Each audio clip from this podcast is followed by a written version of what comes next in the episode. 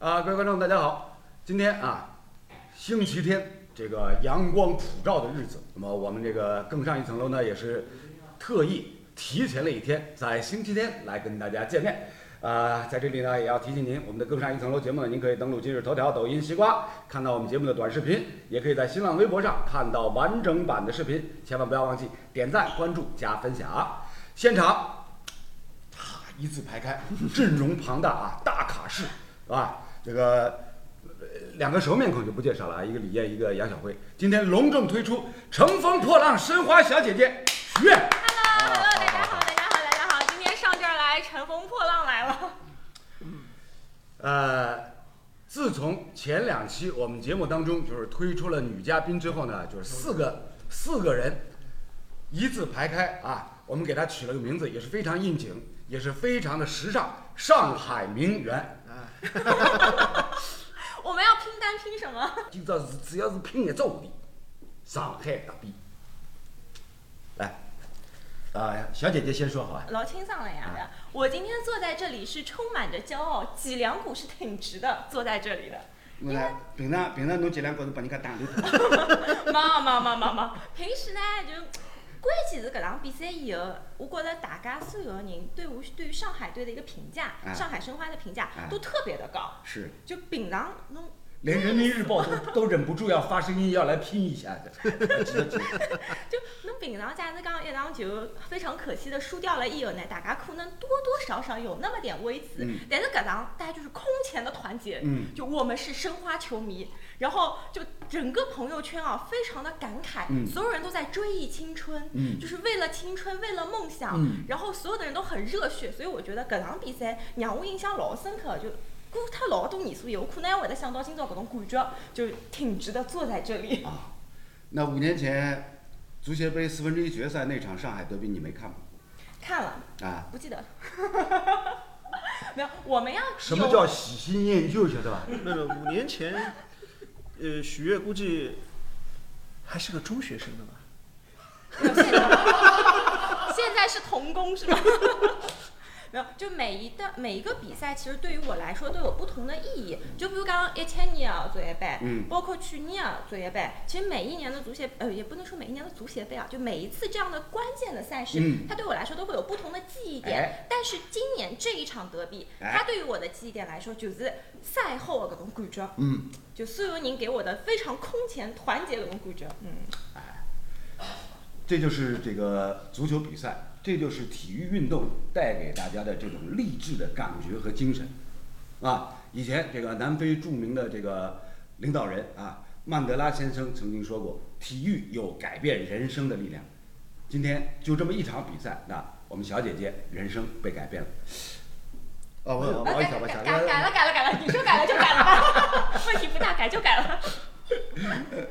好，那么小姐姐说完自己的感受，来换另外另外两位老爷们儿， 李艳李艳，李艳，申花这边肯定是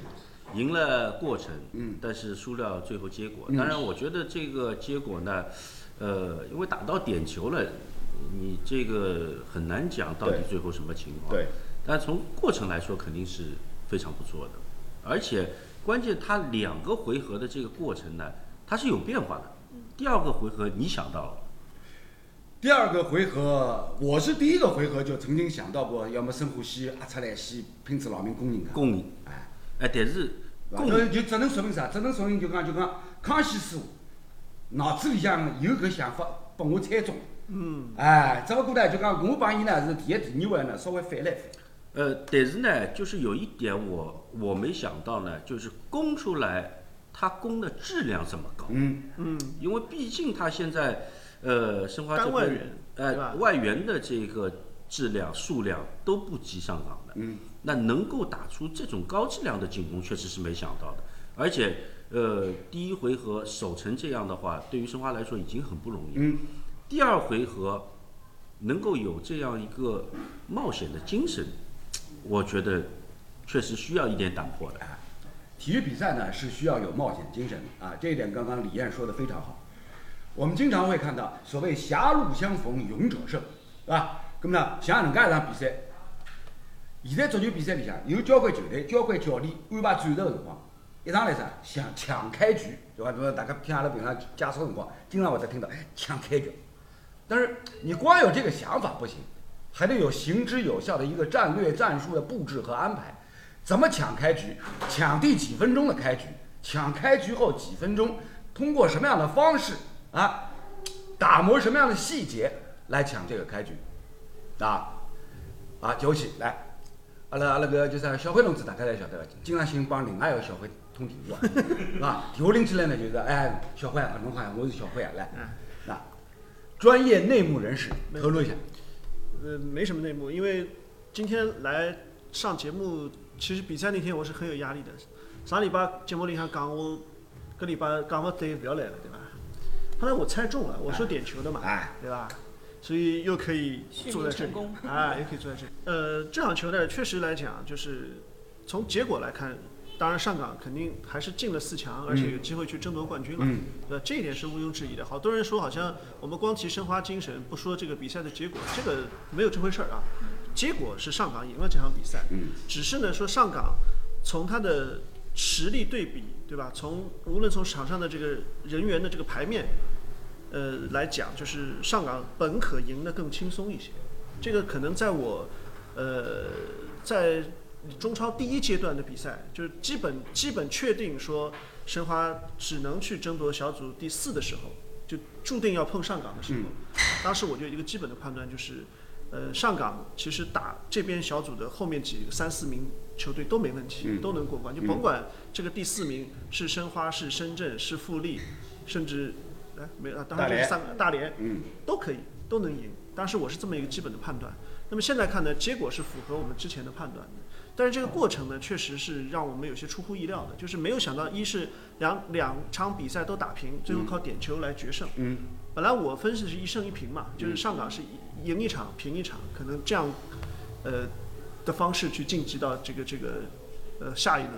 那么现在看起来呢，就是申花在这两场比赛事先的准备工作，也和我之前对崔康熙的一个认识是基本符合的，就是他不是把九十分钟当成一场比赛，而是把整整一百八十分钟当成了上下半场，对，来统一布局的。嗯也就是说，大家很多人在说第一场九十分钟为什么两个那个厄瓜多尔外援都不上，他其实就是想好的，就只要我这场比赛不丢球，我能够保证平，就把这个态势保保存下去。第二场比赛谋求一个变化，让上港有一个措手不及。嗯他其实是两回合是打通了再考虑的。哎，这一点的确啊，小辉说的非常好。这个任何一个教练组呢，在面对两回合淘汰赛的过程当中，一定是要做一个通盘的考虑啊，否则就变成共产，夹到西瓜皮，挖到啥饭是啥。嗯，搿勿对个，搿肯定有问题的。所以呢，也要帮李毅来讨论了。第二回合的这个上海德比战呢，哎，我跟李艳呢分别在两个不同的平台为大家做了这个直播、解说、评论啊。第二回合，当时我在演播室里面拿到首发阵容，一看申花这边哦，于汉超首发，是不是让你眼前一亮？有用的呀。哎，就是因为在之前比赛当中，他得以印证过的东西，那他总归是要用的。嗯，当然你，呃，如果说曹云定什么都能打的话，那于汉超，我觉得至少打半场他应该绝对是没有问题正常的。哎，呃，但是我们还是回到就是第一回合之前，我在说的一个问题，就是对于奥斯卡的这个限制。嗯，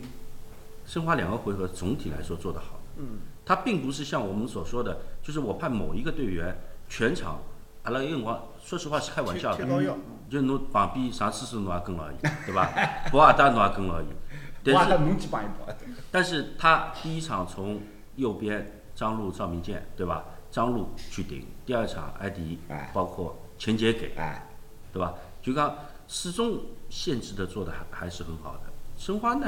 呃，我觉得就是从首发阵容上来说，